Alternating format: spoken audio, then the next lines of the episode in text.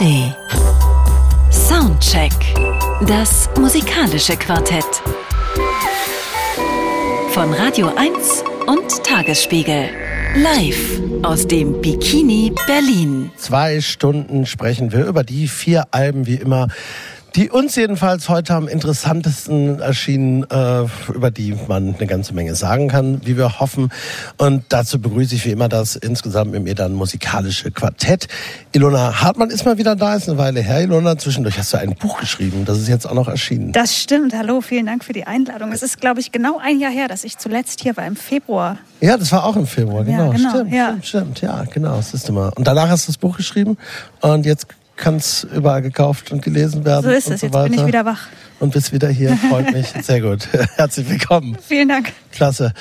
Silvia Silko, du bist die heutige Gesandte unseres Kooperationspartners Tagesspiegel und hast deinen neuen Mitbewohner mitgebracht, deine neue Mitbewohnerin mitgebracht, Lotti. Ja, genau, Lotti. Mein äh, kleiner Hund ist mit dabei, weil wir heute keinen Hundesitter gefunden haben. Aber ich äh, glaube, sie wird die Musik gut finden. Das glaube ich auch. Lotti ist klein, schwarz und sehr niedlich, wenn ich das mal sagen darf. Äh, Mike Brüggemeier ist Ach, hier. Du sprichst über mich. vom äh, Rolling Stone. Hallo, lieber Mike. Herzlich Hallo. willkommen auch dir. Wir starten, bevor wir gleich loslegen, mit einem Song, den zum zweiten Jahrestag des russischen Angriffskriegs auf die Ukraine, der seit Ewigkeiten in Deutschland lebende, aber aus der Ukraine eigentlich stammende Produzent Simon Gordev mit Freundinnen und Freunden gemacht hat, hat sich was Besonderes einfallen lassen unter dem Namen 15 für UA.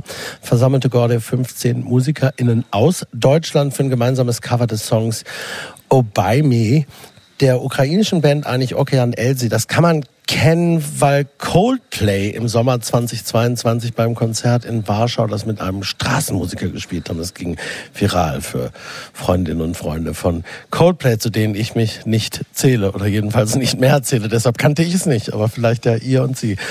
Äh, Es geht um das Verarbeiten eines Kriegstraumas, passt also genau. Und wir hören ihn nun von 15 für OA. Da sind Charlotte Brandy bei, Gisbert zu Kniphausen, Enno Bunger, Käthe, einige mehr, auch ein paar NewcomerInnen, die ich noch gar nicht kannte. Und das Besondere ist vielleicht, alle singen wirklich auch auf Ukrainisch. Wir hören Obaimi.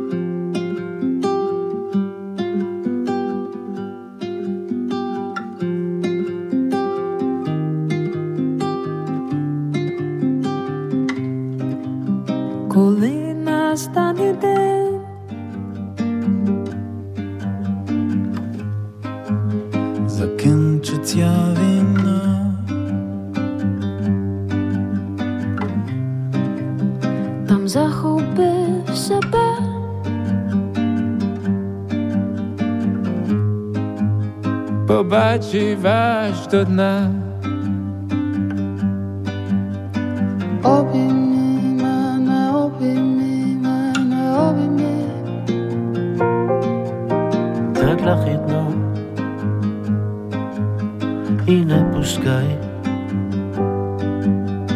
Obimoj mene, obimoj mene, obimoj mene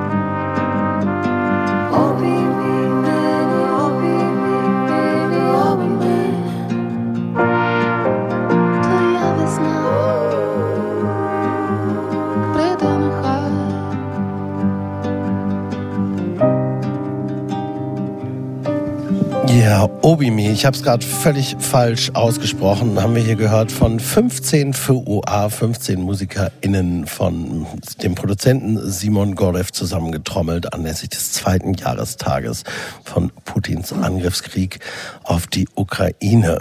Da jetzt den richtigen Schwenk zu bekommen zu Yardegg, Mike, ist äh, gar nicht so einfach, aber insofern bin ich auch froh, dass du die Herausforderung meistern musst und nicht ich. Ja, ja. Denn du wirst uns jetzt erzählen, mit wem wir es da zu tun haben. Naja, in gewisser Weise, also die Platte heißt Where's My Utopia? Also es geht natürlich schon darum, einen Weg zu finden, einen Ort zu finden, an dem wir wieder in Frieden leben können. Von daher passt es ja irgendwie dann doch. Aber ähm, als ich das erste Mal Yard Act hörte, das war, glaube ich, in einem dieser Lockdowns, die Älteren erinnern sich vielleicht noch, und ähm, da habe ich nicht an Frieden gedacht, als ich das gehört habe, sondern ich habe tatsächlich gedacht, wow, endlich mal wieder so eine gute alte britische Post-Punk-Gitarrenband.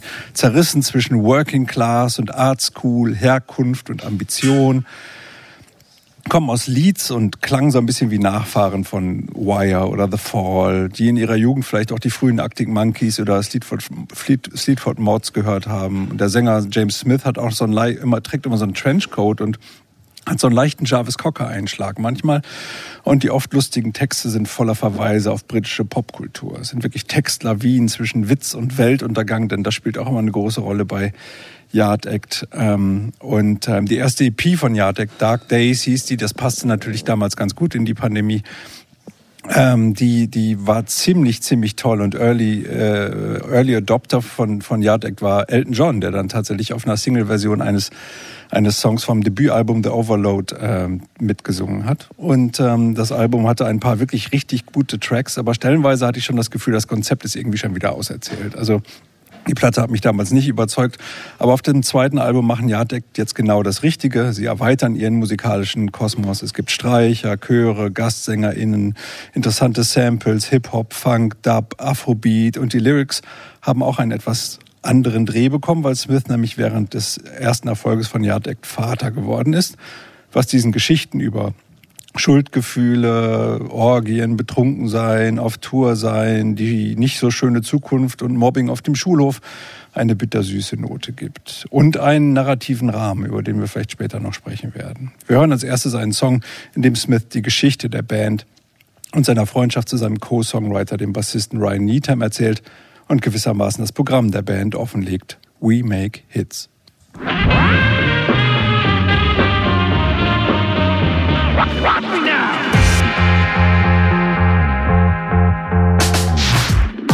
let my friend live upstairs in the spare room for a minute. He needed space and he paid never relates to our letting agent that we did it. I sublet, yeah, I admit it. Document on tape the greatest crime this nation's saving grace devised and then committed. I just wanna make a point that the culture would have died, and post-punk's latest poster boys wouldn't have got to ride on the coattails of the dead and claim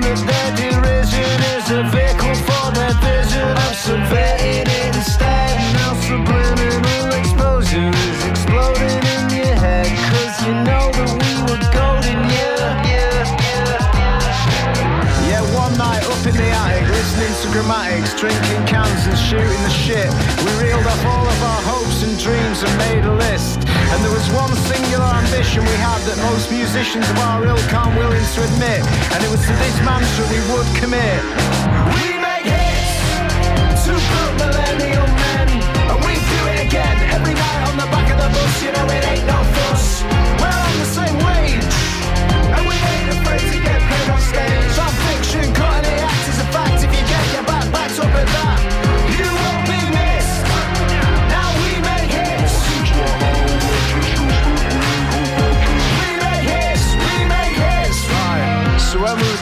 We finally formed this band. And we signed to a subsidiary of Universal Inc. Cause the water keeps on rising. And we know there's no surprising anyone with eyes and ears round here that we're all gonna sink. And we just wanna have some fun before we're sunk.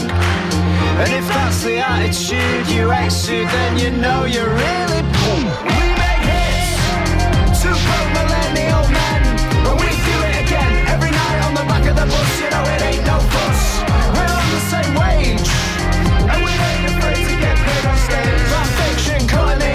fact. If you get your back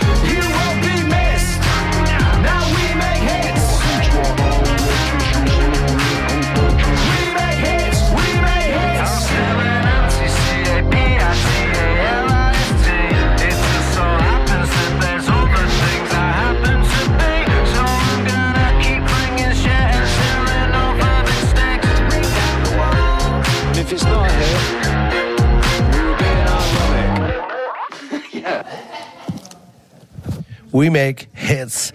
Äh, Yard Act im Soundcheck auf Radio 1. Und du hast es gerade gesagt, genau diese Textmassen, also wie sie in dem Song jetzt hier zum Beispiel so quasi von Gentrification und illegale Untervermietung irgendwie dann, äh, irgendwann sind sie bei Nile Rodgers und, und äh, Ja, das ist schon die Geschichte der Band. Also der, Ja. der Ryan, der Bassist, der war irgendwie bei seiner Freundin rausgeflogen oder so und hat dann gewohnt bei, äh, bei, bei, beim, beim Sänger James Smith und äh, illegalerweise. Untervermietung Illegaler, war unter- verboten, haben wir Genau, gelernt. aber gerade. darüber und dann sagt er, das habe ich jetzt, äh, das habe ich jetzt offengelegt, aber ihr müsst auch sehen, dass davon profitiert die Kultur. Also die beiden Post-Punk-Poster-Boys, die dadurch entstanden sind mit der Band Yard Act und so weiter und so weiter. Also das ist natürlich auch so ein bisschen Selbstironie drin und so.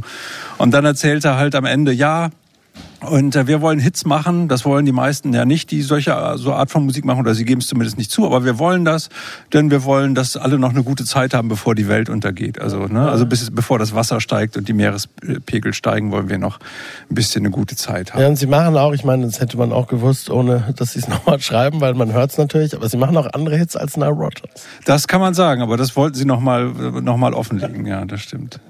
Ich finde die tatsächlich recht durchironisiert. Ja, das kann man Und sagen. ich möchte an der Stelle, da habe ich direkt eine Frage fürs Plenum. Wie gut findet ihr eigentlich im Jahre 2024 Ironie als Tragfläche für Kunst noch? Wenn es äh, britische, englische Ironie dieser Art ist, finde ich, geht das immer. dürfen weil das das ist, die, die dürfen das ja, weil es klar identifizierbar ist, was ja oft Leute Probleme mit haben oder so. Ne? Wir wissen, im Internet funktioniert es gleich gar nicht, jedenfalls sehr Es oft. kommt auch wirklich total unglaubwürdig von mir als Absenderin, die Frage. Ja, du, du bist eine, äh, selbst eine Meisterin natürlich äh, der Ironie auf äh, Twitter und, und Instagram und überall, wo du sonst so unterwegs bist. Insofern, ne, ich bin ein großer Freund von Ironie, aber ich verstehe natürlich die Frage. Diese feine, dieser verschmitzte, typisch britische Humor, den der ja schon hat und gleichzeitig dann wieder gepaart mit dieser Lakonie und mit dieser ja auch, der ist ja auch wahnsinnig müde schon und sehr erschöpft. Fast schon, ne, so diese, so eine, so eine Damon Alban Schluffigkeit. Ja, aber die kommt ja woanders her, die Müdigkeit. Ne? Die kommt ja daher, weil er Vater ist. Also ich weiß, wovon ich rede. Und, ähm, und das ist ja auch das, worum es auf dem Album geht. Und das macht das Album ja auch ernst. Eigentlich sind diese ganzen Songs eine Zwiesprache mit dem Sohn. Ne? Also es kommt, gibt der vorletzte Song heißt Blackpool Illuminations. Das ist so ein Spoken Word Ding und da erzählt er so eine Geschichte, wie er mit seinen Eltern früher zu diesem Volksfest dann nach Blackpool gefahren sind, wo alles immer so schön erleuchtet ist im, im Herbst.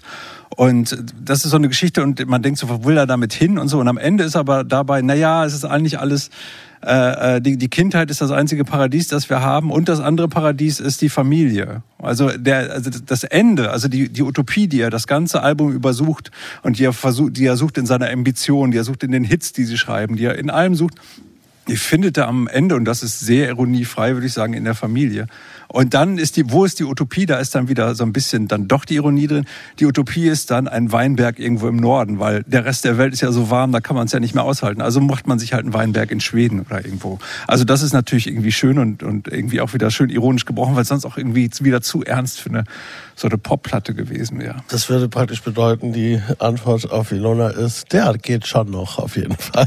Geht schon noch, aber es ist ja eine andere Form von Ironie, habe ich das Gefühl. Also das ist, das ist so eine Pop-Ironie, die aber gleichzeitig dann so, da, dahinter steckt dann schon noch etwas mehr. So. Also das finde ich an dieser Platte so gut. Dieser Sohn kommt sehr oft vor auf der Platte.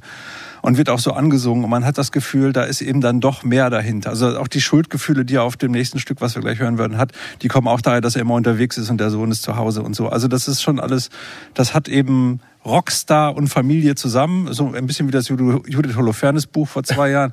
Ähm, das, das ist schon noch ein Thema unserer Zeit, finde ich. Silvia, was sagst du zu äh, Songs über Elternschaft, Ironie in Popmusik und ja, direkt im Allgemeinen? Ja, ich, ich weiß nicht. Ich, äh, ich glaube, ich, ähm, also ich finde Ironie grundsätzlich äh, geht immer noch oder ging auch immer, immer schon und es muss sich halt die Waage halten und das tut's hier tatsächlich, würde ich auch sagen.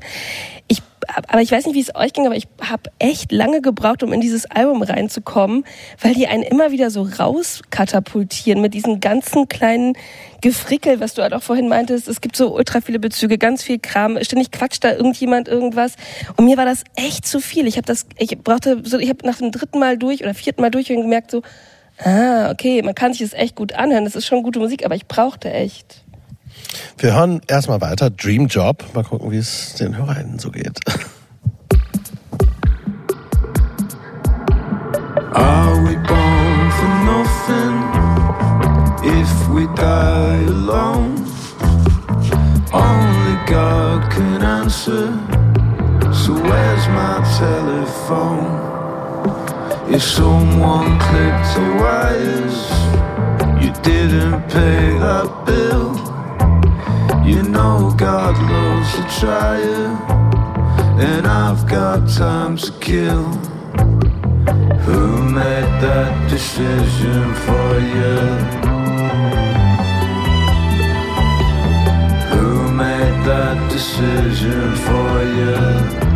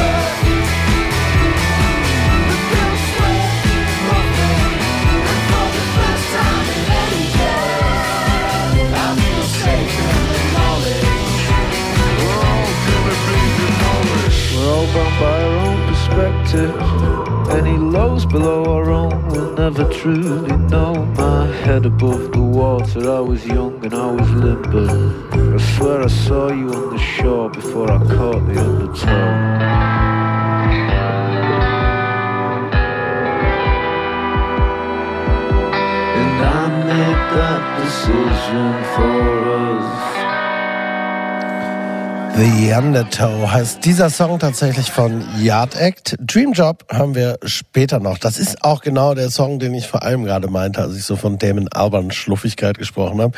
Insbesondere im ersten Tag Teil denkt man daran. Und ich muss, ich wusste, ich ehrlicherweise so ganz intensiv wie du habe ich mich nicht damit beschäftigt. Ich wusste diesen Bezug nicht, ne, so mit mit der Elternschaft und Vaterschaft und natürlich der Schlaflosigkeit und all diesen Dingen, die du gerade äh, so gut erklärt hast. Aber was da, was du wahrscheinlich meinst, Silvia, musikalisch, es ist schon auch, es ist eine Unruhe da, es ist ein gewisses Chaos auch da. Es ist wirklich wahnsinnig viel, was in dieser Musik passiert, was vorher in ihr jedenfalls nicht passiert ist. Das ist einerseits interessant, aber es ist auch so ein bisschen so eine, natürlich so eine gewisse Dauerüberforderung, die dann aber wiederum ganz gut mit dem Smith halt korrespondiert, der irgendwie immer so ein bisschen am Rande des Nervenzusammenbruchs steht, aber gleichzeitig zu müde ist, um überhaupt einen Nervenzusammenbruch erleiden zu können, hat man das Gefühl. Ja, aber das, To- das Tolle ist halt, da sind ja auch teilweise bei einigen Songs hat man wirklich das Gefühl, das ist eher so Sleaford Mods, auch so leicht Schon, ja. Hip-Hoppy und so und damit so Samples drin und so.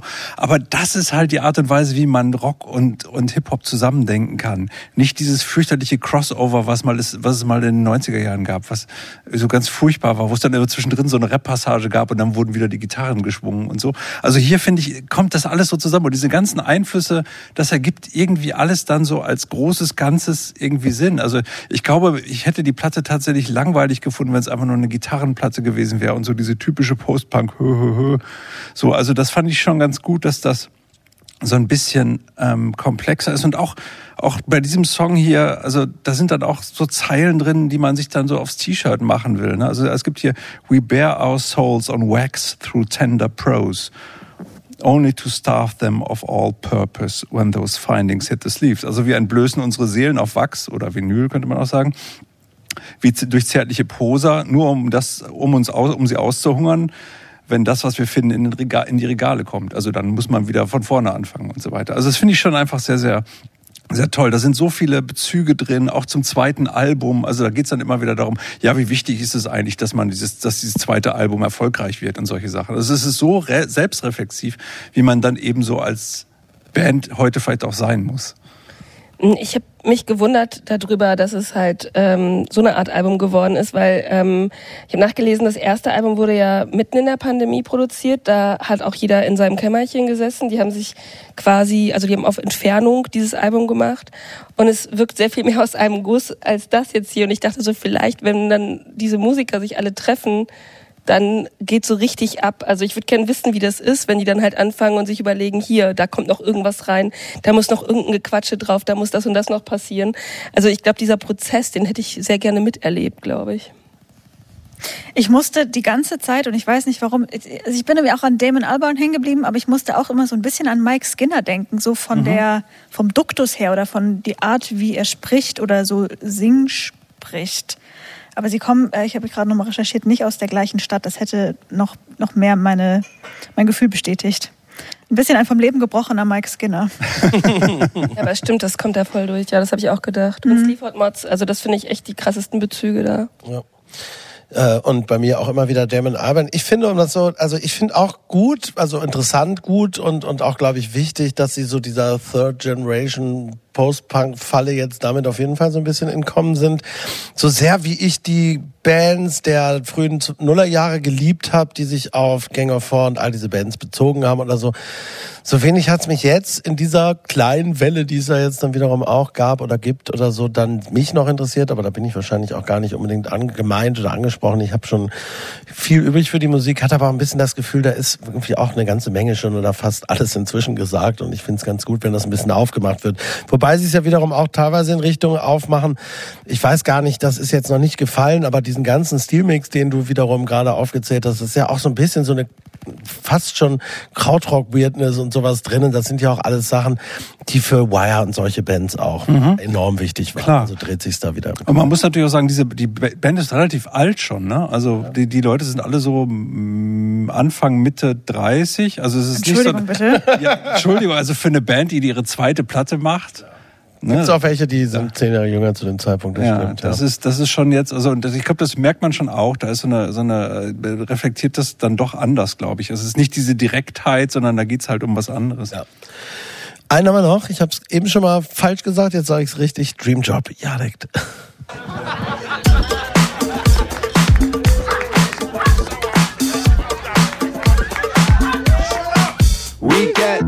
Ja, direkt. the sound of a singular mind. And we like criminals when criminals are treating us kind. For the subliminal freaks with their invisible style who can't smile. You're on trial. I place a bet on a game, knowing no one will score. And break a sweat watching the greats dragging their feet on the floor. Is it ambitiously weak to be proficiently poor and still smile? When on trial, but still, it's ace. Top. Mid. Boss. That's boss. Class. Sweet. Geese. Not bad. So lay waste to your superiors to lighten the mood, or kowtow to your inferiors for fear you'll look rude. If you don't, are your interiors perfectly skewed as mine are? Maybe I'll show you sometime. But oh my god, it's ace. Just look at my face. I'm on top of the world. Hey, of course it is. Why can't we travel in business class? Pass the pop because life is so neat it can't be beat. It's gay. Slap me is decent, not bad. It's alright, yeah.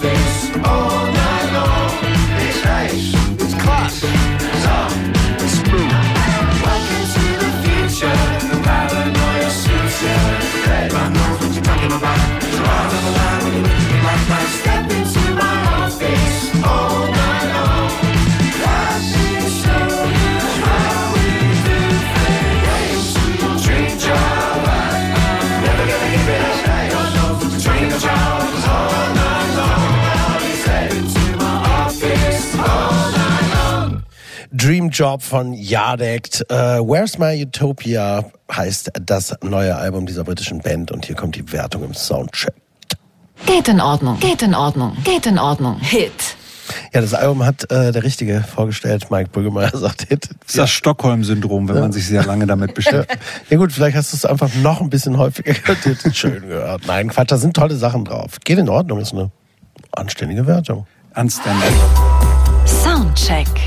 Das musikalische Quartett. Von Radio 1 und Tagesspiegel. Live aus dem Studio 1 im Bikini Berlin. Ja, und da geht's weiter mit dir, liebe Ilona und äh, Mannequin Pussy. Wer ist das? ich glaube, das muss man wirklich erklären. Es, ist, es erklärt sich nicht direkt über den Namen eventuell. Ich, ähm, ich versuche den Namen so selten wie möglich auszusprechen, weil ich den wirklich so unterirdisch finde. Also grauenhaft. wie man hört, ist ja von 2010. Die Band hat sich 2010 in Phila- Philadelphia gegründet. Und ähm, ich glaube, damals war, waren die Begriffe Mannequin und Pussy irgendwie so noch ein bisschen revolutionärer und hat ein bisschen weniger so eine Staubschicht obendrauf, ich weiß es nicht. Ähm, genau, es ist eine vierköpfige äh, Indie- Indie-Punk-Band, die, ähm, und das muss ich wirklich sagen, interessanterweise nicht aus vier dünnen weißen Männern besteht, sondern aus äh, zwei Frauen, einer Transfrau und äh, einem äh, schwarzen Mann. Das finde ich prinzipiell immer erstmal begrüßenswert und eröffnet, wie man erwarten kann, interessantere Perspektiven als der sonstige Kanon des äh, Genres, sage ich mal, äh, bereithält. Ähm, genau, und äh, sie haben ihr drittes Album jetzt veröffentlicht, das heißt I Got Heaven. Und das ist eigentlich eine ganz schöne und interessante Mischung. Also wenn man sich mal ähm, über den Namen hin drüber gequält hat, dann eröffnet sich da eine sehr interessante musikalische Welt. Die sind teilweise sehr noisy und rockig und laut und wild. Zwischendurch haben die aber auch sehr schöne melodische Tracks auf der Platte und ein paar sehr intime, schöne, ruhige Tracks. Und ich glaube tatsächlich, obwohl ich sie ihren, ihren ruhigen Tracks stärker finde, das hören wir jetzt am Ende auch nochmal eins, äh, äh, geht es nicht ohne auch den Lärm. Und ich finde zum Beispiel auch direkt den Titeltrack ein total schönes äh, ein schönes Lied.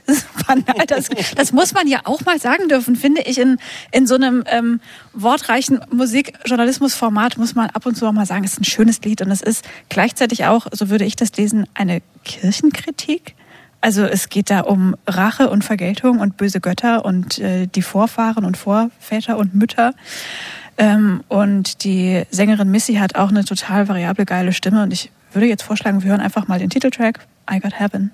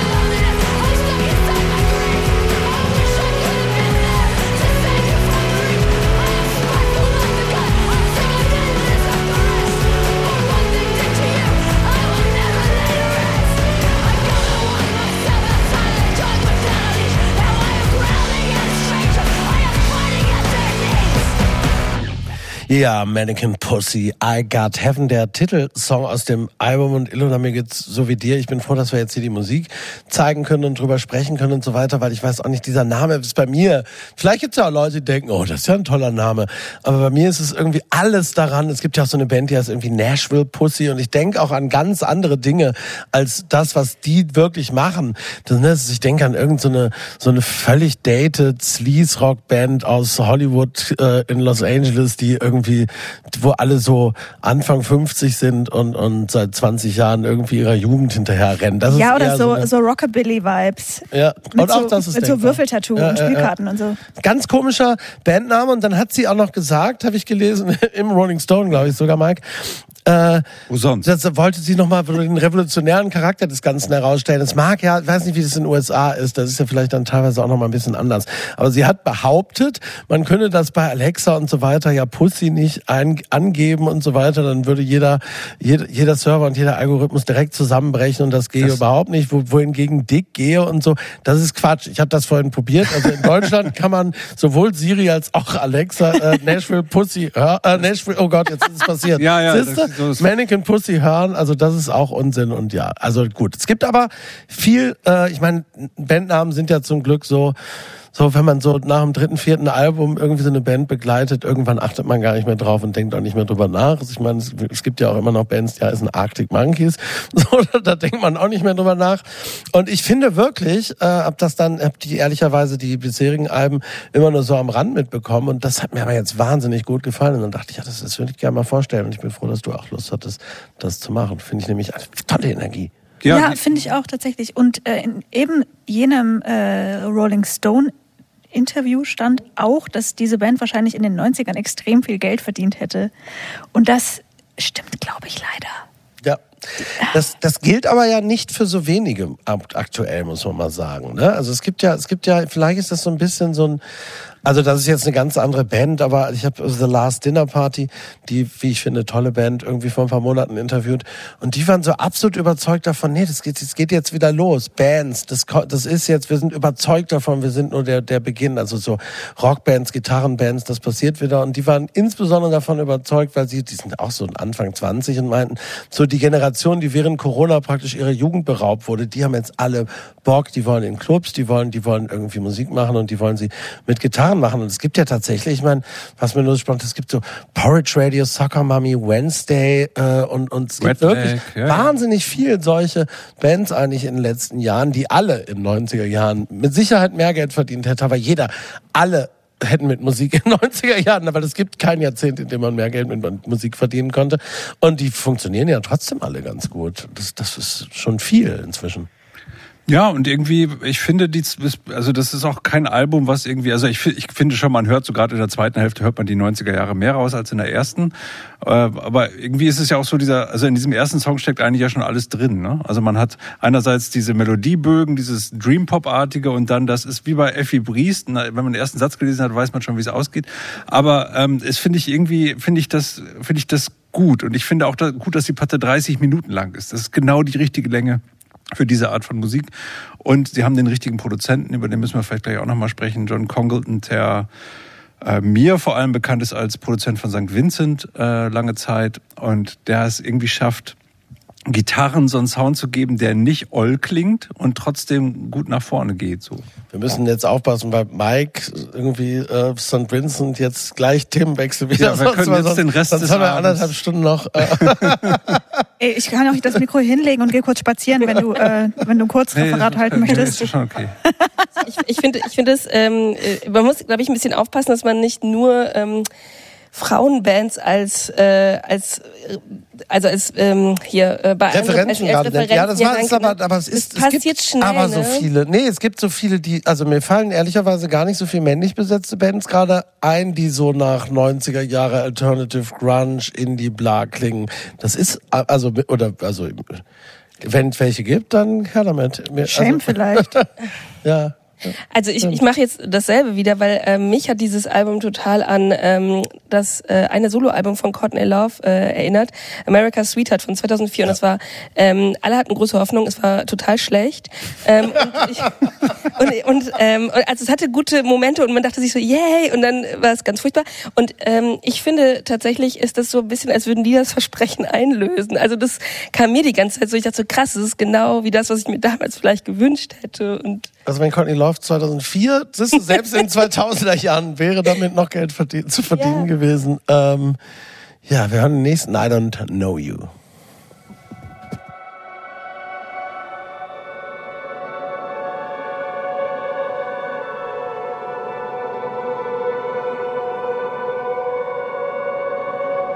I know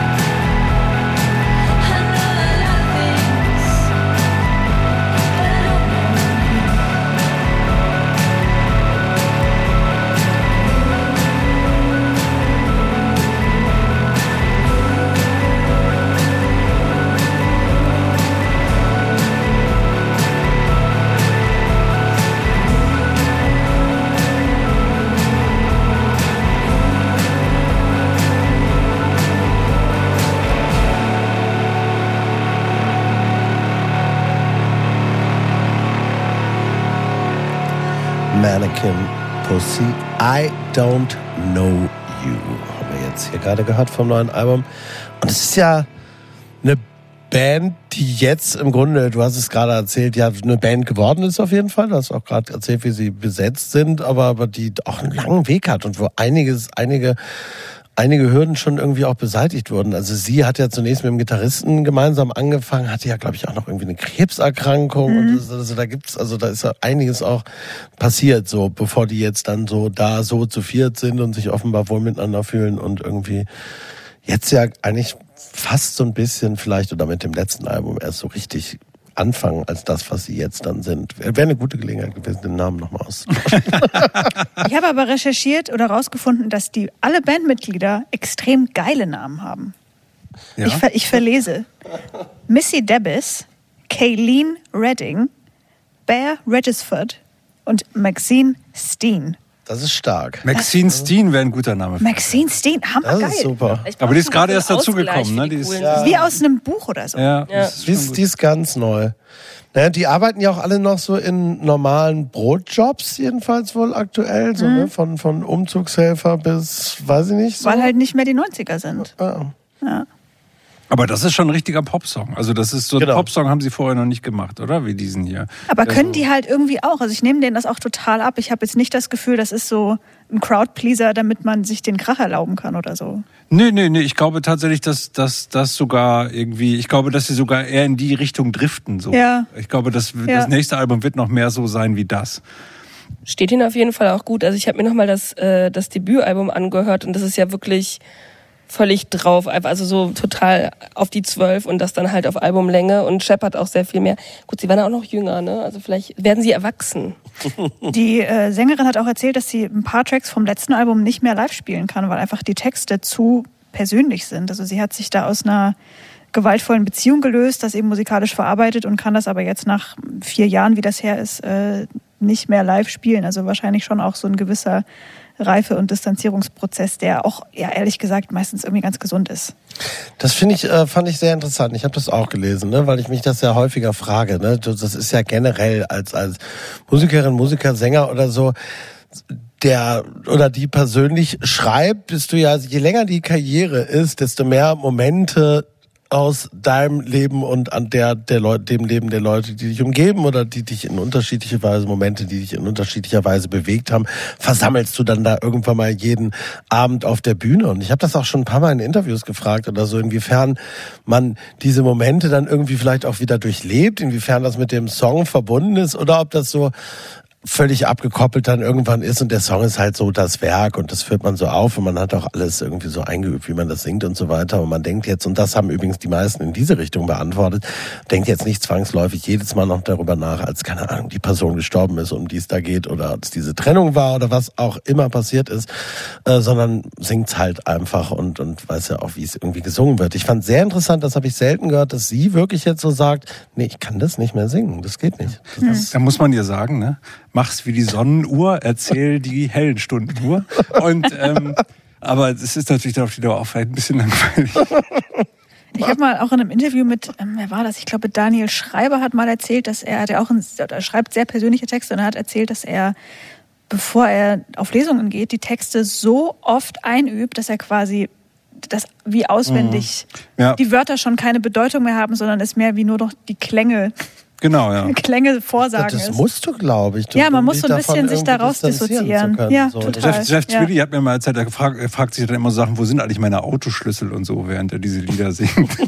Ja, aber ich glaube, das ist wirklich gar kein so bescheuerter Überlebensinstinkt, wenn man das als Beruf machen möchte. Ja, eben, eben, eben. Fand aber sehr interessant, dass es bei ihr äh, offensichtlich nicht so ist. Wobei einen singt sie ja, glaube ich, auch noch, der, der dann auch so sehr beliebt ist. Ich meine, es wird halt irgendwann, wenn das dann ausgerechnet die Songs sind, die besonders beliebt sind oder so, dann wird es irgendwann schwierig. Tja, gut, Augen, vielleicht- Augen auf. vielleicht brauchst, vielleicht braucht sie äh, noch mal ein paar Jahre. Aber interessant halt wirklich, es sind nicht nur nicht die 90er, sondern offenbar, dass wirklich so eine Band da ja offenbar dann wirklich mehr oder weniger gar nicht von leben kann. Das ist halt wirklich, glaube ich, was, was vielen Leuten noch gar nicht so klar ist. Ja, und dass die halt auch gar keinen Hype haben. Ja, aber ich man, man kann das Den schon. treten wir jetzt los. Oh ja, Ja. genau. Aber man kann das natürlich schon so ein bisschen dosieren, indem man das einfach sehr exklusiv macht. Also ich, eine Band, die ich sehr schätze, die Wave Pictures, äh, eine, eine Band, eine britische Band, die machen das so, die haben dann immer Vinyl äh, 7000 Stück und mehr gibt's auch nicht. Und dann wird auch nicht mehr nachgepresst und alle Fans wissen, wir müssen jetzt sofort kaufen. Und dann sind die schon mal weg. Und so und so so machen die das dann. Dann machen die im Jahr zwei Platten oder so und dann geht das irgendwie. Also das ist, glaube ich, man muss es, man muss die Verknappung, muss man, glaube ich, die Kunst der Verknappung. Es gibt von meinem Buch Klarkommen 50 Exemplare. Ihr müsst euch Ja, beeilen. ja, ja. Jetzt. Bestellen Sie jetzt. Einen haben wir noch. Äh, Spit Me Open. Split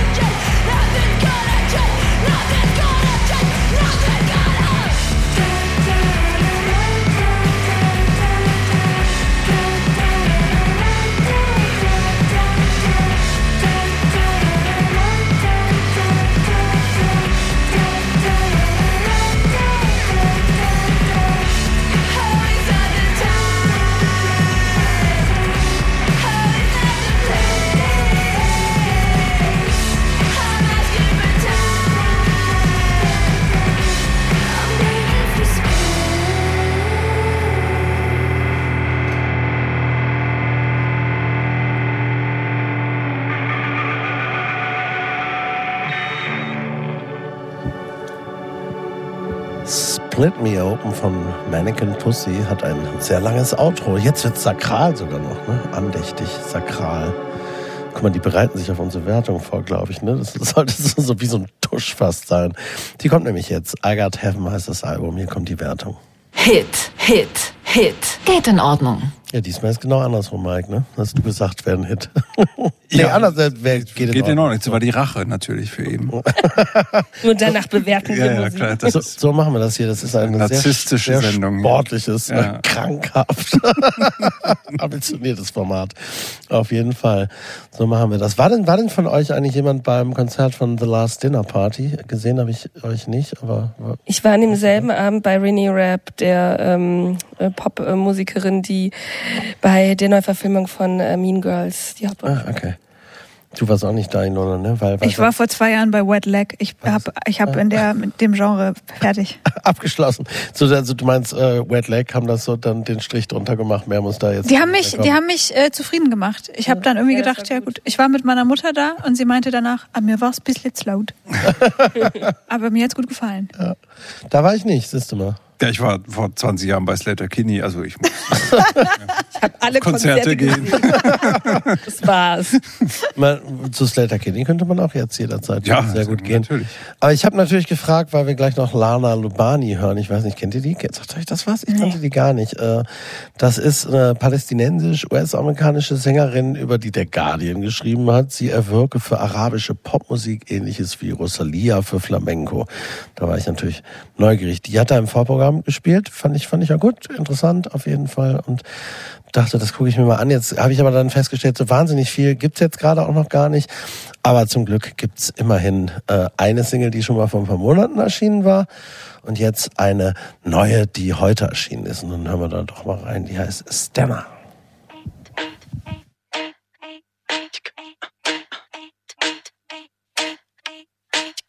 Can I cry down?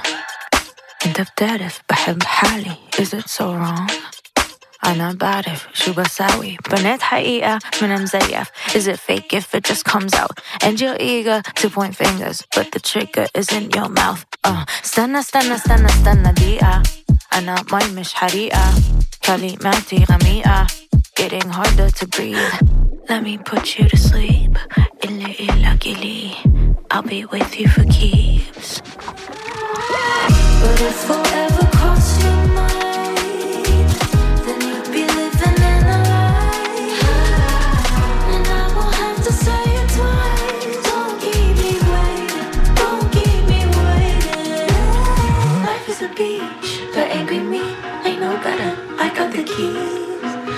won't let go like ever. But it's Tyler, below Heather.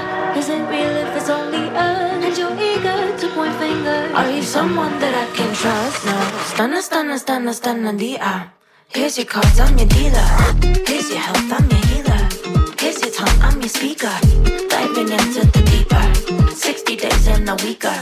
Ask my mom, I'm a keeper. Fool me twice, I won't ya. But if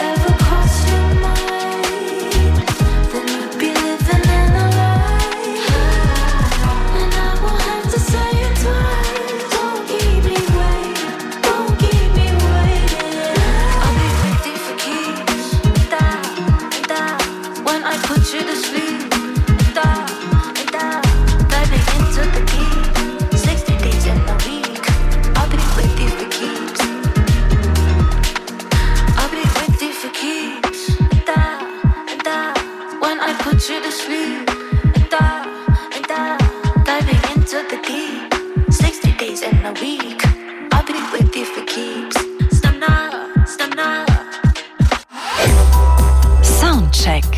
Das musikalische Quartett. Von Radio 1 und Tagesspiegel. Live aus dem Studio 1 im Bikini Berlin. Ja, mit Thorsten Groß und weiterhin Ilona Hartmann, Silvia Silko und Mike Brüggemeier, die hier alle noch sitzen. Wir sprechen nachher noch über Liam Gallagher und John Squire, gleich über Faye Webster. Zu Beginn der zweiten Stunde hören wir aber erstmal was, worauf du dich, glaube ich, gefreut hast, Ilona. Ne? Kommt es jetzt? Es kommt, es ist soweit. Toll. Charlie XCX hat eine neue Single und sie heißt Von Dutch und jetzt hören wir sie. It's okay to just admit that you're jealous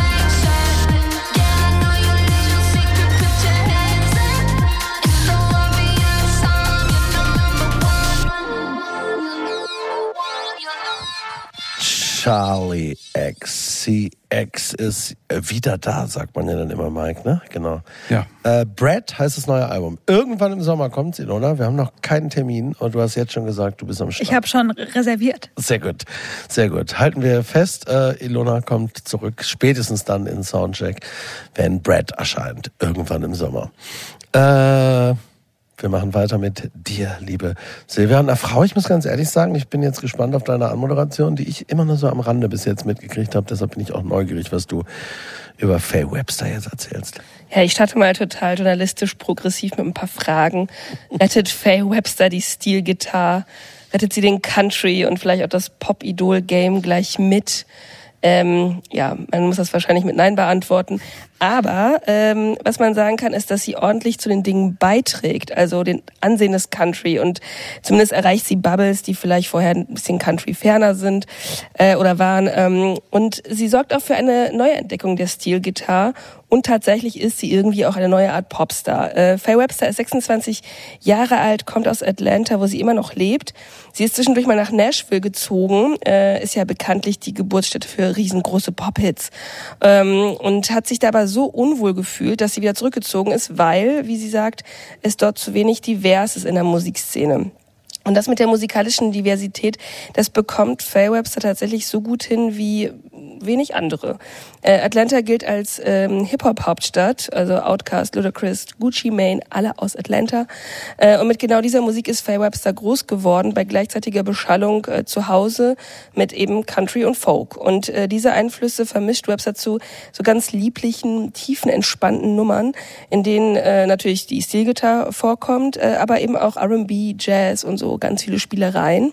Und meiner Meinung nach ist das Besondere an ihrer Musik, ähm, die Art, wie sie mit der, mit der Musik umgeht, weil es ist nicht so, dass sie irgendwas benutzt, was jetzt unerhört ist oder so vollkommen neu, aber die Art, wie sie es zusammensetzt, die macht daraus was ganz Neues, beziehungsweise gibt dem Ganzen dann so einen spannenden Kontext.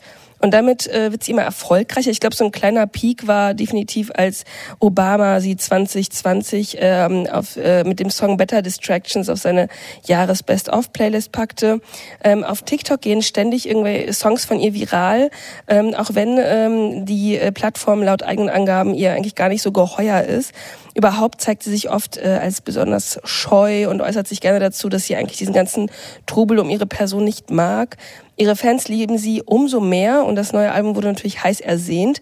Nun ist es da. Underdressed at the Symphony ist ihr fünftes Album und es ist ein Trennungsalbum. Und ähm, offensichtlich ist selbst äh, Herzschmerz eine Angelegenheit, die bei Webster immer noch ganz wahnsinnig mellow und luftig klingt. Ähm, der Albumtitel rührt daher, dass sie immer spontan in Symphoniekonzerte gegangen ist und dadurch ganz underdressed war. Ähm, es hat ihr über eine schlimme Zeit in ihrem Leben geholfen, eben diese Musik anzuhören, von der sie auch wieder äh, laut eigenen Angaben gar keine Ahnung hat und äh, ganz dezidiert nicht zu dieser Gruppe an ähm, klassisch gekleideten Menschen dazugehört. Und den Titeltrack, den hören wir uns jetzt an.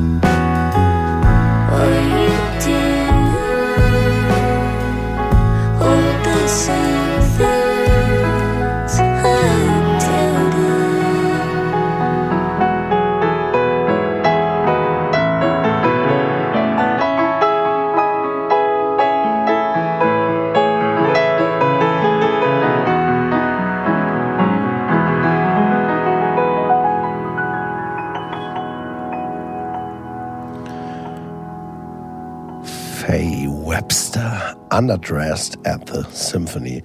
Ich meine, dafür ist sie auf jeden Fall gut, so, ne? So Songtitel, die ohne jegliche weitere Erklärung, jeder hat gleich irgendein Bild, du weißt gleich, was es ist, so, ne?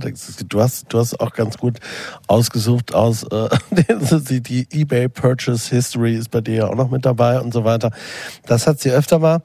Mir geht's ein bisschen so, ich, ich mag ihre Stimme sehr, was ja wichtig ist. Ich mag das atmosphärisch total. Ich finde auch, dass alles, was du gesagt hast, stimmt. Man merkt, dass sie diese ja im Grunde sehr traditionelle Songwriter-Musik, dass da noch andere äh, Quellen eingeflossen sind. Unter anderem ja auch, ich meine, sie war, das hören wir gleich noch mit Lil Yorti, dem Rapper auf der Schule, ist ihr ältester Freund und, und hat ja selbst auch Hip-Hop gemacht, so, ne? Das, das hätte ich, würde ich auch mal gerne hören, bis ihr Vater ihr wohl irgendwie geraten hat, so, du bist immer nur bei diesen Open Mics, die Leute finden es gut, aber du musst mal was aufnehmen, weil wenn die das gut finden, wäre es doch gut, wenn die das auch mitnehmen können, irgendwie habe ich irgendwo gelesen und dann hat sie angefangen auf, dann wurde es halt eher sowas. Aber äh, das ist interessant, würde mich mal interessieren, wie das so geklungen hat, als sie dann vielleicht womöglich sogar gerappt hat und so weiter. Ich mag die Atmosphäre, die sich daraus äh, entwickelt. Ich mag nicht immer, ich finde bei der Musik, ah, ich finde es manchmal leider, sie- das kippt manchmal schon so arg ins Langweilige, finde ich für mich so ein bisschen. Sie ist ja so ein großer Fan der Repetition. ne, Das gilt insbesondere so beim ersten Song auf dem Album. Wiederholt sie den Refrain, also ich würde sagen 800 Mal ungefähr. Und was Repetition zu leisten vermag, so was ja nämlich nämlich eine Dringlichkeit herstellen, die Intensität steigern, einen immer weiter reinziehen, wenn es wirklich gut gemacht ist, also so keine Ahnung, Can Repetition oder was auch immer. So, das ist und das ist gelingt ihr für mich, bei mir gelingt ihr das nicht, sondern ich bin dann irgendwann wirklich raus. Ich fand es dann echt einfach nur boring. Ich dachte, das ist Platte springt.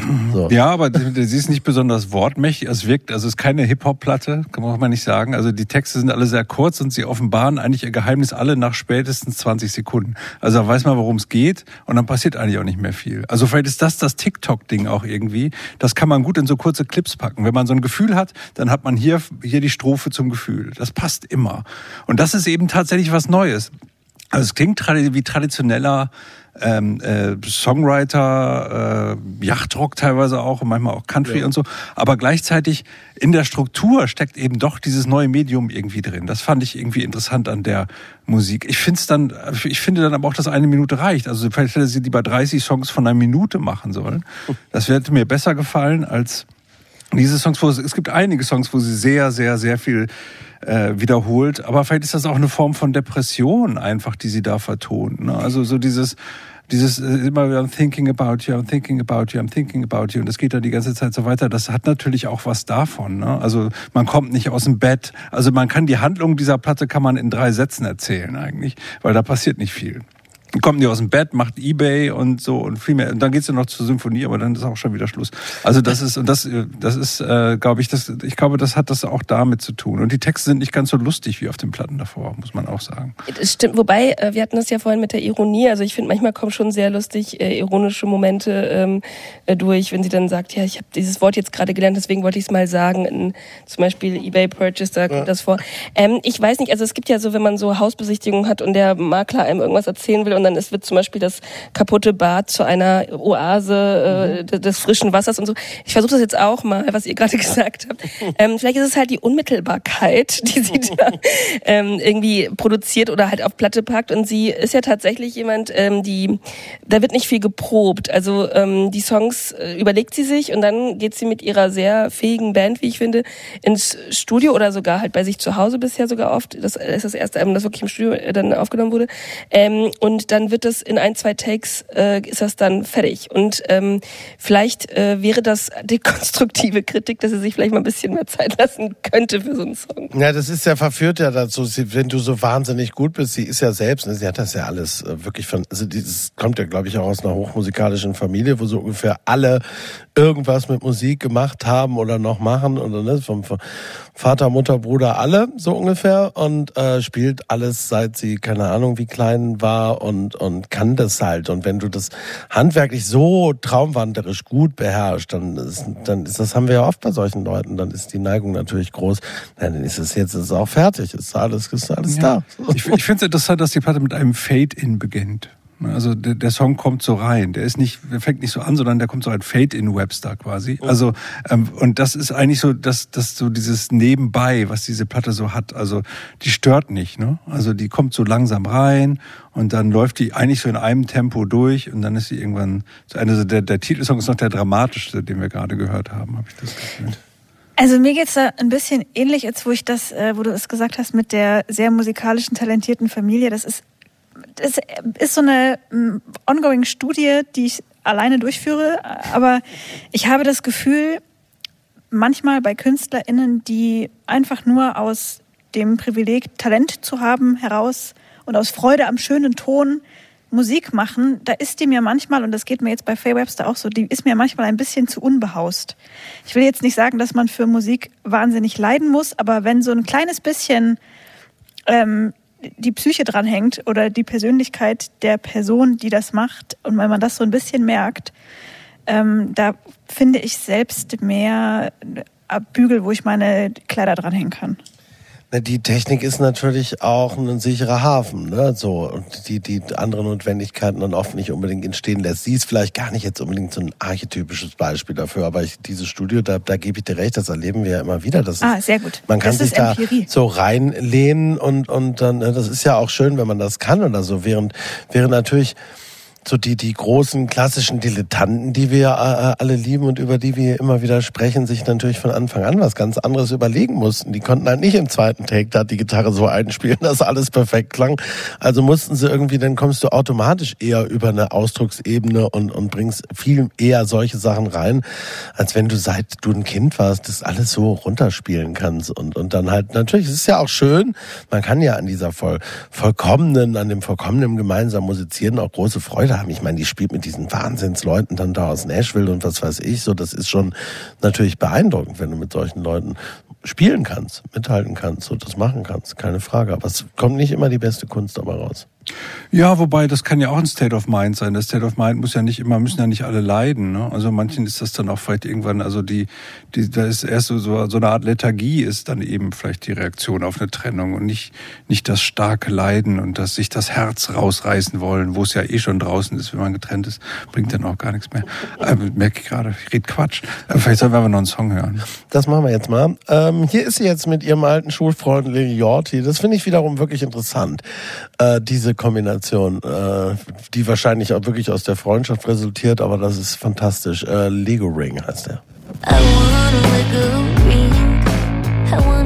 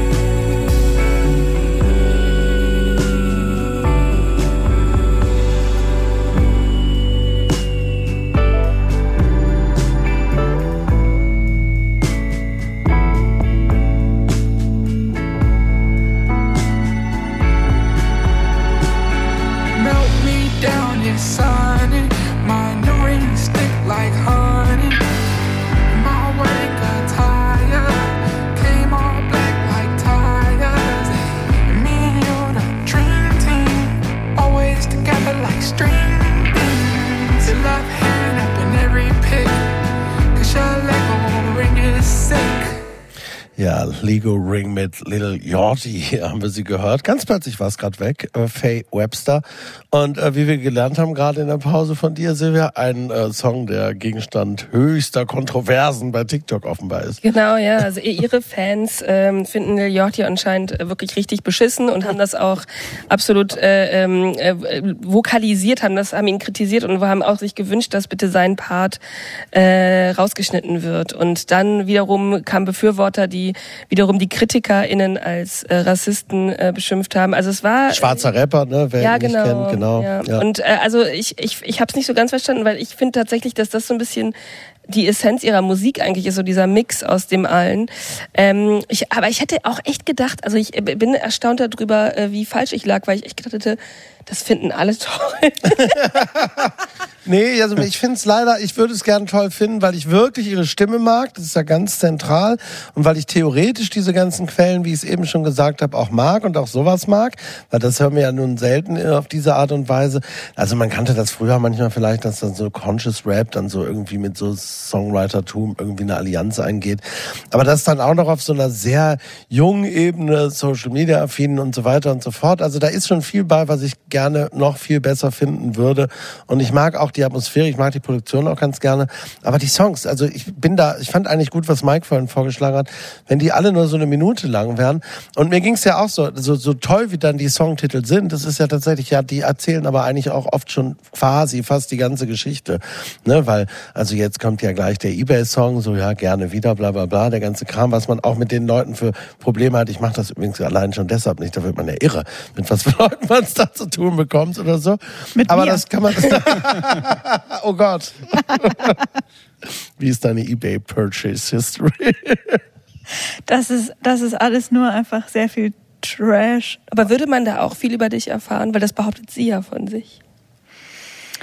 Bei mir privat persönlich glaube ich nicht. Nee. Also bei eBay kaufe ich schon so sehr spezifische, schrottige Sachen. Also, Also zuletzt zum Beispiel eine äh, Orchideenblüte, die man sich ins Haar klippen kann für, guck. für einen Euro. Andererseits erzählt das auch relativ viel. Wollte ich gerade sagen. Und es ist ja auch so ein bisschen Kapitalismuskritik. Sie sagt in dem Song auch, ähm, dass sie jetzt äh, Sachen kauft, nur damit sie endlich mal wieder irgendwas fühlt. Ja, Was darum ich- geht's ja auch in diesem Song. I want a Lego ring, I want it to hurt Stimmt. my finger. Ja. Da ist genau das. Das ist, das ist der Schmerz. Da ist der Schmerz. Der Schmerz ist da, aber sie hat ihn nicht, aber sie hätte ihn gerne. Aber wobei ich aber weil sie den blöden Lego-Ring nicht hat. Aber Naja, dieser, Gott, dieser, dieser, dieser kaufen. Text ist, also das ist wirklich ein richtiger Nonsens-Text. Also ich habe Ja, ich glaube, das ist der Schlüsselsong der Platte. Ich würde das Oh no. auch so, ich würde das so gerne gut finden, aber ich glaube, es liegt auch einfach an dem Problem, dass ich das Konzept langsames Lied noch nie begriffen habe. Was soll ich machen? Meine, Gef- Grundsätzlich. meine Gefühle fühlen? Mehr Lamb-Chop hören. Wie- Ja. wie aber generell Ja. ich, ja. Ich höre einfach ab 160 BPM hast du mich. Hey, So Happy Hardcore, da bin bin ich ich. schon raus. Bei Charlie XCX bin ich so, das ist eine gute Betriebstemperatur. Gut, das gibt's wirklich gar nicht. Das muss man auch sagen, die sind schon sehr dann letztlich doch in einer Temperatur auch Mhm. musikalisch. Ne?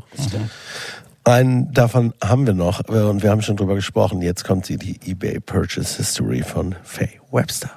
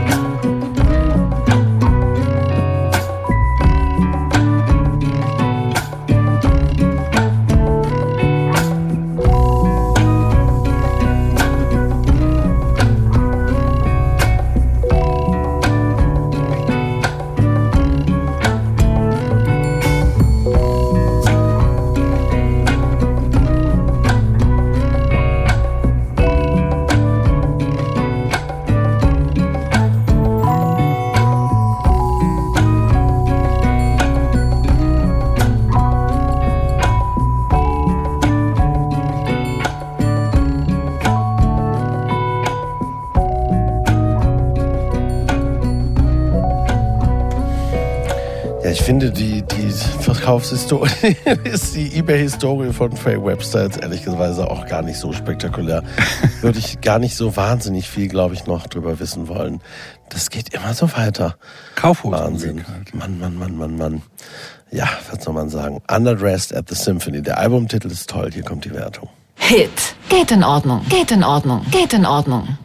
Ja, wie, wie eben nur anders verteilt. Silvia, du sagst, ist doch ein Hit, ja? Ja, wahrscheinlich haben, sind leiden wir alle unter dem Stockholm-Syndrom. Soundcheck. Das musikalische Quartett. Von Radio 1 und Tagesspiegel. Live aus dem Studio 1 im Bikini Berlin.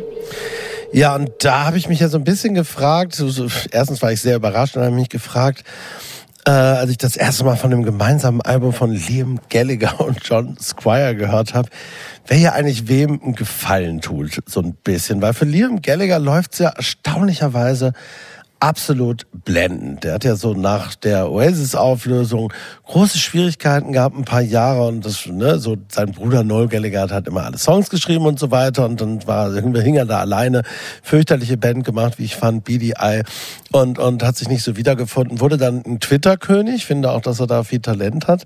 Äh, immer wieder eigentlich bis zum heutigen Tage, wenn man Lust hat. Aber es ist natürlich auch sehr redundant dann geworden. Es geht eigentlich immer um seinen Bruder auf, auch auf Twitter und darum, wann dann endlich die Oasis äh, Reunion kommt. Aber er findet da viele schöne, schöne Variationen und es hätte eigentlich auch dabei bleiben können. Stattdessen hat er sich ja wieder wieder erfunden, doch dann plötzlich als Solokünstler und solchermaßen Star. Und in, inzwischen hat er sich eigentlich als so eine Art Alleinverwalter fast schon des Nachlasses von Oasis ja gemausert.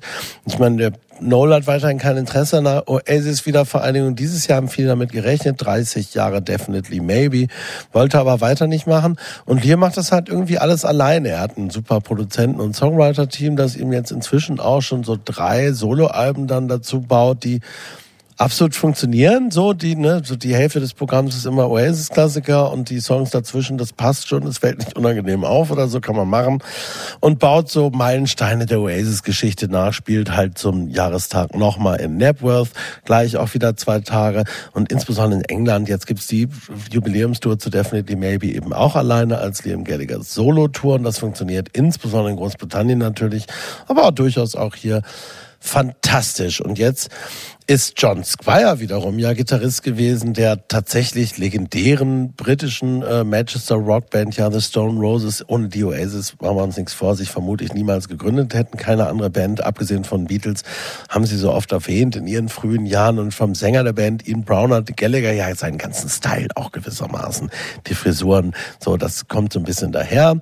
Ähm, mit nur einem Album, so kann man es eigentlich sagen, lieferten die Stone Roses 89 so ein bisschen die Blaupause für den späteren Britpop. Von dem Hype haben sie dann aber selbst gar nicht so profitieren können. Es war sehr unglücklich. Es gab jahrelange Rechtsstreitigkeiten, Drogen natürlich, interne Probleme.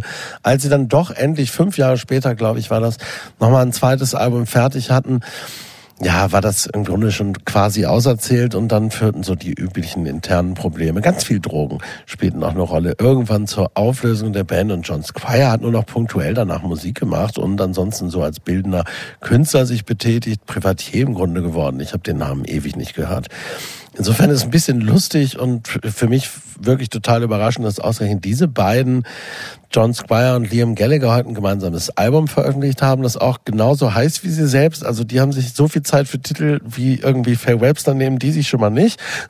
Das heißt halt einfach John Squire, äh, Liam Gallagher und John Squire kennen sich aber seit 30 Jahren. Offenbar hat Gallagher auch regelmäßig John Squires Kunstausstellungen besucht und ihn dann eingeladen zu einem dieser Networks. Ja, kann man sich auch nicht vorstellen. Liam Gallagher geht zu Kunstausstellungen. Aber so soll es gewesen sein. 2022 hat er diese, diese riesig gigantischen Networks-Konzerte gespielt äh, von denen ich eben schon erzählt habe. Und da hat er John Squire eingeladen. Er war zu Gast auf der Bühne an einem Abend und da ist dann wohl die Idee entstanden. Und äh, die Arbeitsteilung war so, dass Squire damals schon ein paar Ideen hatte und große Lust hatte, das mit Liam zu machen. Und der Deal war von Anfang an, er schreibt auch wirklich alle Songs. Und das bedeutet, alle Melodien, alle Riffs, alles. Liam kam wohl wirklich dann später nur ins Studio und hat das eingesungen. Die Texte kamen auch von John Squire. Ähm, ja, sie, es klingt genauso, werden wir gleich hören, wie ich mir zumindest das vorgestellt habe. Die meisten wahrscheinlich auch. So eine Schnittstelle von 90er Britpop, 80er Manchester, unbekümmert hingeschludert. Natürlich schon auch immer irgendwie ganz viel Beatles, die da irgendwo mit rumfabern. Ähm, Psychedelik spielt immer eine Rolle. Aber auch wahnsinnig viel Gegniedel. Henriks Gegniedel nicht zuletzt und sogar Blues. Und letztlich wahrscheinlich, ja, so, ein- so ein Britpop-Jungstraum, den Liam Gallagher sich hier äh, erfüllt hat mit dem Album.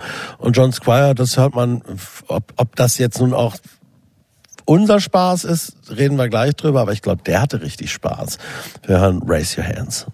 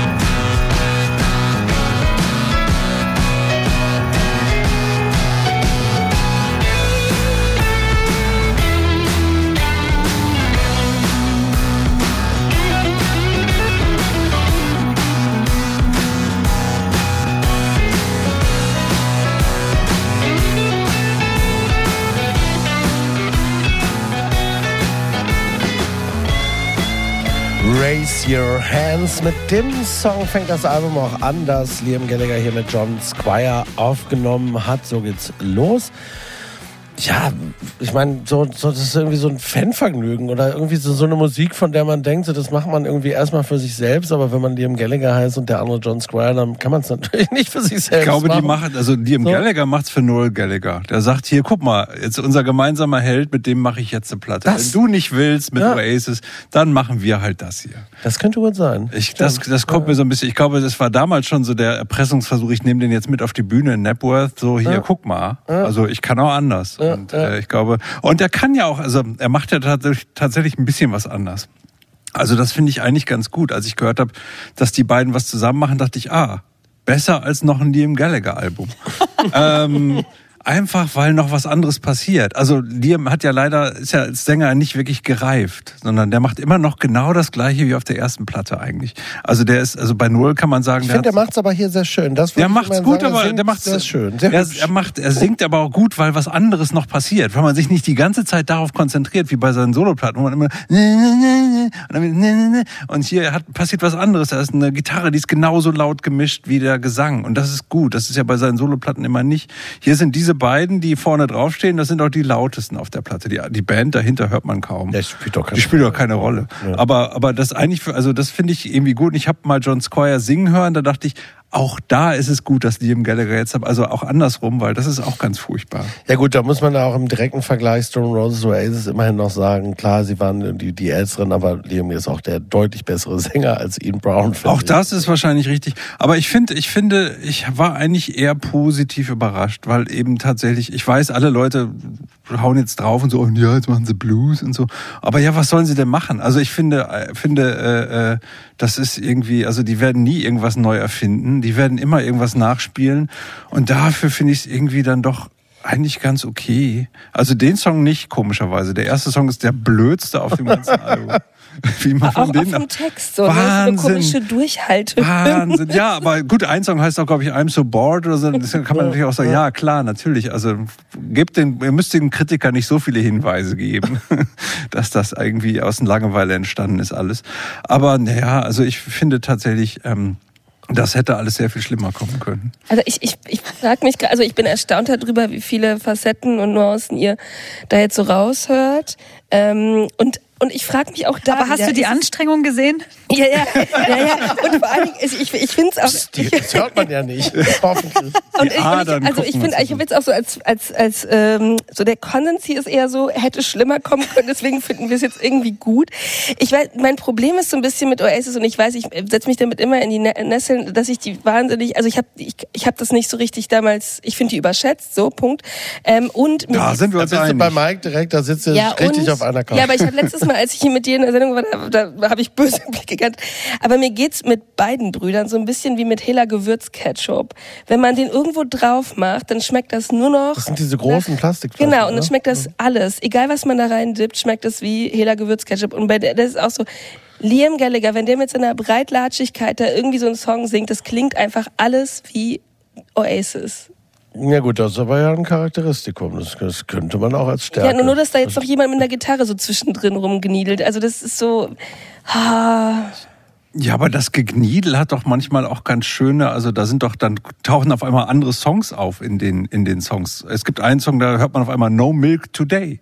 Und man denkt sich so, hey, Ja, ja. Herman's Hermits. Und woher kommen die? Aus Manchester natürlich. Ne? Also da kommt, und bei einem anderen Song hört man Needles and Pins, lustigerweise, von den Das ist quasi Searchers. das, das altmodische Samplen. Also Das ist das altmodische Samplen, ja. Das ist ja auch eine Bluesplatte, da wird alles, äh, wird alles reingehauen. Bei mir ist das ja anders. Ich äh, liebe Oasis oder habe sie jedenfalls geliebt in, in der Zeit, als sie richtig, richtig gut waren. Das waren sie dann auch nicht immer. Und ich äh, höre auch Liam immer gerne singen. Ich finde nur, naja, das ist, das ist charmant, so, ne? Mir geht das Gniedel teilweise ein bisschen auf den Geist. Also es wird schon wahnsinnig viel rumgegniedelt, muss man sagen. Es ist also unfassbar. Großer Jimi Hendrix Freund auch auf jeden Fall. John Squire kann man äh, auf jeden Fall feststellen, war mir gar nicht so klar. Das ist ganz interessant natürlich, klar, dass so diese Blues Jimi Hendrix Ebene aufgemacht wird. Die haben wir bei den Stone Roses nicht gehört und bei Oasis auch nicht. Das ist dann also praktisch nochmal eine neue britische Zitatebene sozusagen, die wir vorher nicht hatten. Ilona, wie stehst Ich weiß gar nicht, wie du zu Oasis stehst. So fangen wir mal da an. Das ist lang, Wo kommst du her? Musik. Mit dem Rücken zu Oasis. Nee, so schlimm ist es nicht. Ja, langsam ist das manchmal tatsächlich. Aber also mir geht's so für mich äh, als so 2000er Indie Sleaze Girly waren die waren Oasis meine Beatles. Also die waren schon so wichtige Größen, aber dementsprechend uninteressant, weil eben quasi zehn Jahre zu spät geboren. Und ich bin jetzt in dem Fall äh, auf hohem Niveau extrem gelangweilt. Also ich meine, vorher fiel irgendwo der Satz, was sollen sie denn sonst machen, die beiden? Und ähm, da, das, ja, ja, also andere Männer in dem Alter haben jetzt halt so eine Eistonne im Garten und gehen da einmal am Tag rein und dann sind die halt den Rest des Tages irgendwie ruhig gestellt. Und wenn man halt reicher Musiker ist und irgendwie Rockstar, dann macht man das halt zur Freude. Und wie gesagt, die können es ja nicht für sich behalten, auf, auf eine Art. Es hab- gibt ähm, ja, wahnsinnig viele Leute bestimmt, für die das einem Hochamt gleichkommt, das dürfen wir alles nicht vergessen, äh, die jetzt auch schon wahrscheinlich so die, das, die Radios rausgeschmissen haben und sonst was und, und gerade laut empört vielleicht Unfälle womöglich im Auto sogar bauen oder so. Und die natürlich in, mit Massen strömen werden in die Konzerte. Das ist irgendwie das, was mich am meisten freut an diesem Album. Sie spielen in der Columbia-Halle. Das ist also praktisch ja Clubshow äh, Liam Gallagher, so, da gehe ich dann auch hin, das gucke ich mir gerne an. Wir haben jetzt so viel vom Blues gesprochen, wir haben mal den Blues. Mal gucken, ob wir ihn auch fühlen.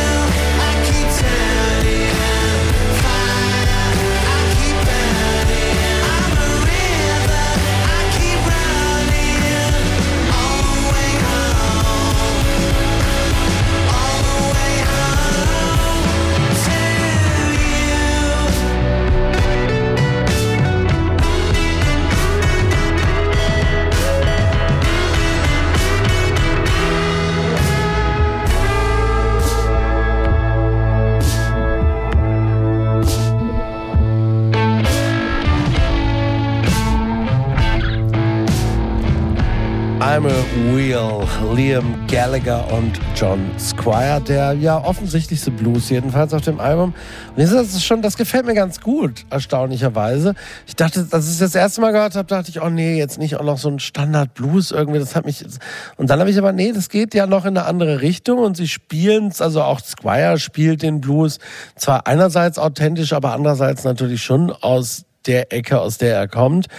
Und ich finde, der Song ent- entwickelt sich dann durchaus in eine ganz interessante Richtung und ist jedenfalls ja wirklich sehr anders als viele von den anderen, die ja dann doch oft so klingen wie der von euch nicht so geliebte Opener eben. Ich finde es eigentlich ganz, ganz schön. Ich glaube ja, dass John Squire, bevor er diesen Song geschrieben hat, Licorice Pizza geguckt hat. Oh, das kann sein. Weil da gibt es ja den Wings-Song äh, Let Me Roll It, wo es heißt, My heart is like a wheel, let me roll it. Und das ist der Blues-Song auf Band on the Run, den viele vergessen hatten, der natürlich grandios ist. Und das, das hier ist der Versuch, den nachzuahmen. Äh, klappt nur so halb, äh, finde ich. Ähm, wobei ja auch Let Me Roll It schon der Versuch war, John Lennon nachzuahmen. Also um, müssen wir nicht drüber reden jetzt, aber, aber dieser, dieser, dieser Text ist wie I'm a wheel, keep turning. Fire, keep burning. I'm a river, Also, keep running. Meine Fresse. Also da hat, da, da, da war das, da war das Reimlexikon nicht weit. Aber die Texte sind ja alle so. Also ich Ja, aber hier ist es besonders schlimm. Aber vielleicht soll, es, soll das auch die, die Simplizität des Blues oder so, keine Ahnung. Mal, jetzt sind wir wieder dabei, Dinge so, so zu euphemisieren. Nein, ja, das ist, es ist ja eine Platte, die von Referenzen lebt. Also und davon, dass Sachen nachgespielt werden, dass Stilarten von irgendwas äh, oder, oder, oder Genres angetippt werden. Also es gibt einen Song, der was mit Rainbow heißt und der klingt natürlich wie die Stones, die She's a Rainbow singen. Also das ist, glaube ich, schon so auch ein bisschen gewollt, diese Referenzhölle. Ja, das ist ja einfach eine Lücke. Ich meine, da, da, die, dass John Squire nun auch noch die Texte geschrieben hat, hat wahrscheinlich auch viel damit zu tun, dass Liam Gallagher, wie wir alle wissen, ja seinerseits nicht der begnadeste Texter ist und auch nie, nicht jemand, der mit wahnsinnig großem Alpha selbst Texte jemals geschrieben hat. Äh, Das gilt für John Squire aber natürlich auch. Hier schreibt ja jemand Texte für ein Album, der offensichtlich in den letzten 20 Jahren nie das Bedürfnis hatte, Texte für irgendwas zu schreiben. Und äh, so klingen sie dann auch, nämlich wie, wie Gebrauchstexte. Man braucht halt am Ende auch nochmal einen Text, so, wenn man, wenn man so weit ist. Ja, Elona, noch ein Wort zu. Immerhin habe ich zum ersten Mal in diesem Jahrzehnt wahrscheinlich einen Blues gehört, abgesehen von Let Me Roll It. Ist doch auch schön. Auch schön. Wir hören äh, nochmal ganz kurz ein bisschen was von der zweiten Single, kennen Sie vielleicht schon aus dem Tagesprogramm Mars to Liverpool.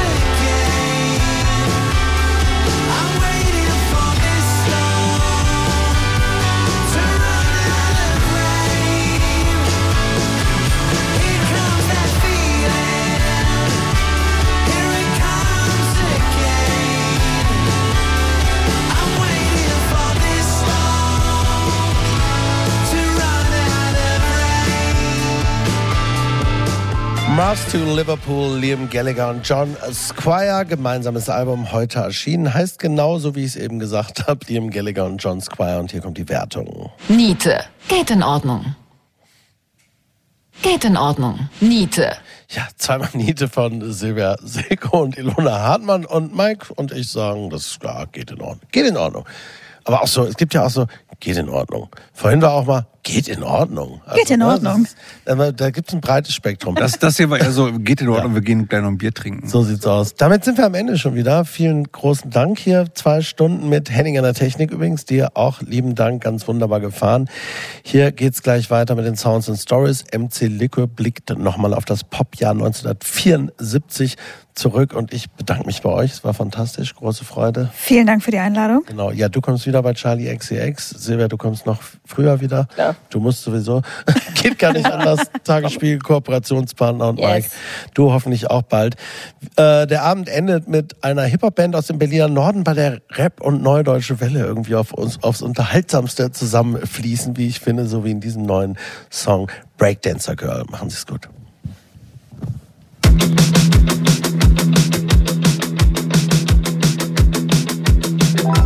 Plötzlich ganz allein auf dem Rummelplatz. Meine Atzen alle abgekackt. Was bleibt nur für mich zu tun? Es ist Breakdancer-Zeit. An der Stange steh ich niemals an, denn die Maske macht mich hier bekannt. Der Drang nach Rotation. Es ist Breakdancer-Zeit. Es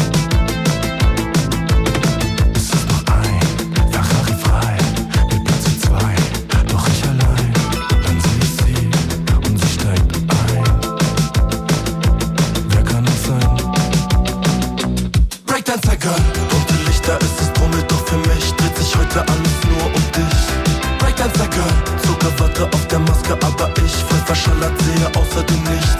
Breakdancer Girl, du hast mir meinen Kopf verdreht, aber bleibst cool wie Eis. Breakdancer Girl und ich im Wirbel vereint. Lust auf noch ne Fahrt, ich lade dich auch ein.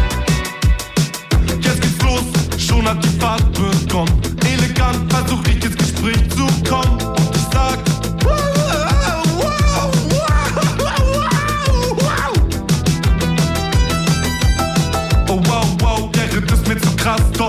Kabinenmann sagt, nun geht es erst ab. Ich versuch gut auszusehen, mit den Händen in der Luft, bin komplett in Ekstase, du guckst unbeeindruckt, spontan verknallt. Doch will nicht, dass ich klotz, ich will dich anlächeln, doch hab Angst, dass ich kotz.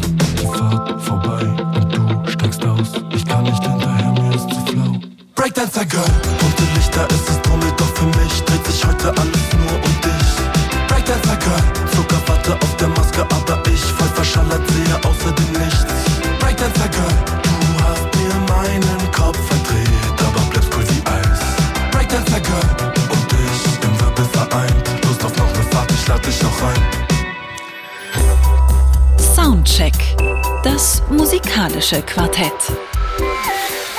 Freitags ab 21 Uhr auf Radio 1.